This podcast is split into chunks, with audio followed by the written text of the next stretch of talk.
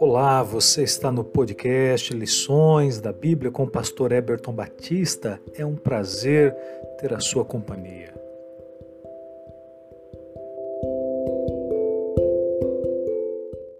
Domingo, 5 de setembro. Batizado em Moisés. 1 Coríntios capítulo 10, verso de 1 a 11. Ora, irmãos, não quero que ignoreis que nossos pais estiveram todos sobre a nuvem e todos passaram pelo mar, tendo sido todos batizados, assim na nuvem como no mar. Com respeito a Moisés, todos eles comeram de um só manjar espiritual e beberam da mesma fonte espiritual, porque bebiam de uma pedra espiritual que os seguia, e a pedra era Cristo. Entretanto, Deus não se agradou da maioria deles, razão porque ficaram prostrados no deserto. Ora, estas coisas se tornaram exemplos para nós, a fim de que não cobicemos as coisas más, como eles cobiçaram.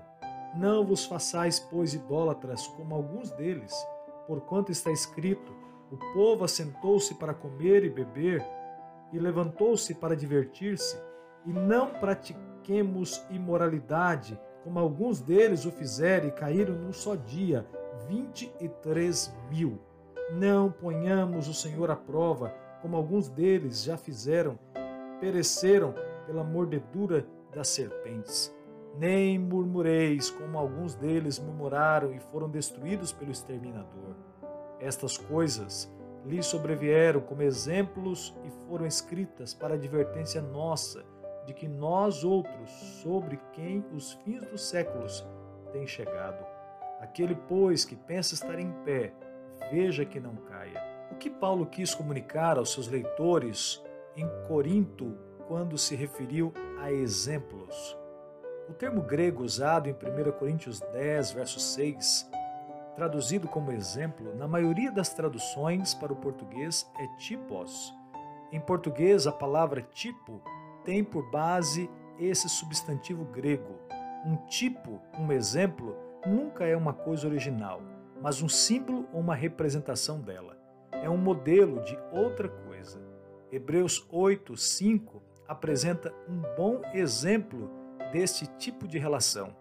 Estes, os sacerdotes do serviço do santuário do Antigo Testamento, ministram em figura e sombra das coisas celestiais, assim como Moisés foi divinamente instruído quando estava para construir o tabernáculo.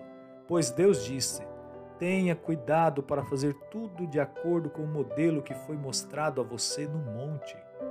Essa passagem destaca a relação direta entre as realidades celestiais e terrenas, e em seguida apresenta uma citação de Êxodo 25:9, em que Deus tinha mandado Moisés construir o santuário no deserto, de acordo com o modelo que ele tinha visto no monte.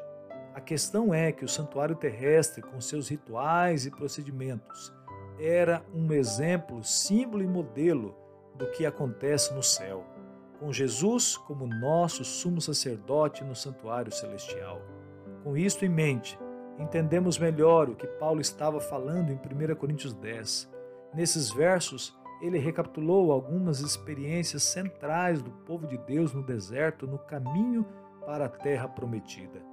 A expressão nossos pais refere-se aos seus antepassados judeus que tinham deixado o Egito, que estiveram sobre a nuvem, que passaram pelo mar e assim foram batizados em uma nova vida de libertação da escravidão.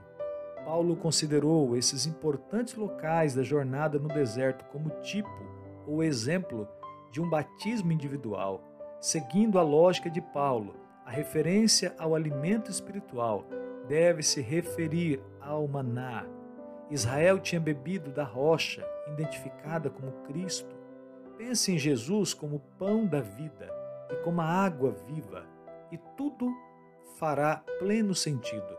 Portanto, vemos Paulo usando a história do Antigo Testamento como exemplo para revelar verdades espirituais que podem ser aplicadas aos cristãos hoje?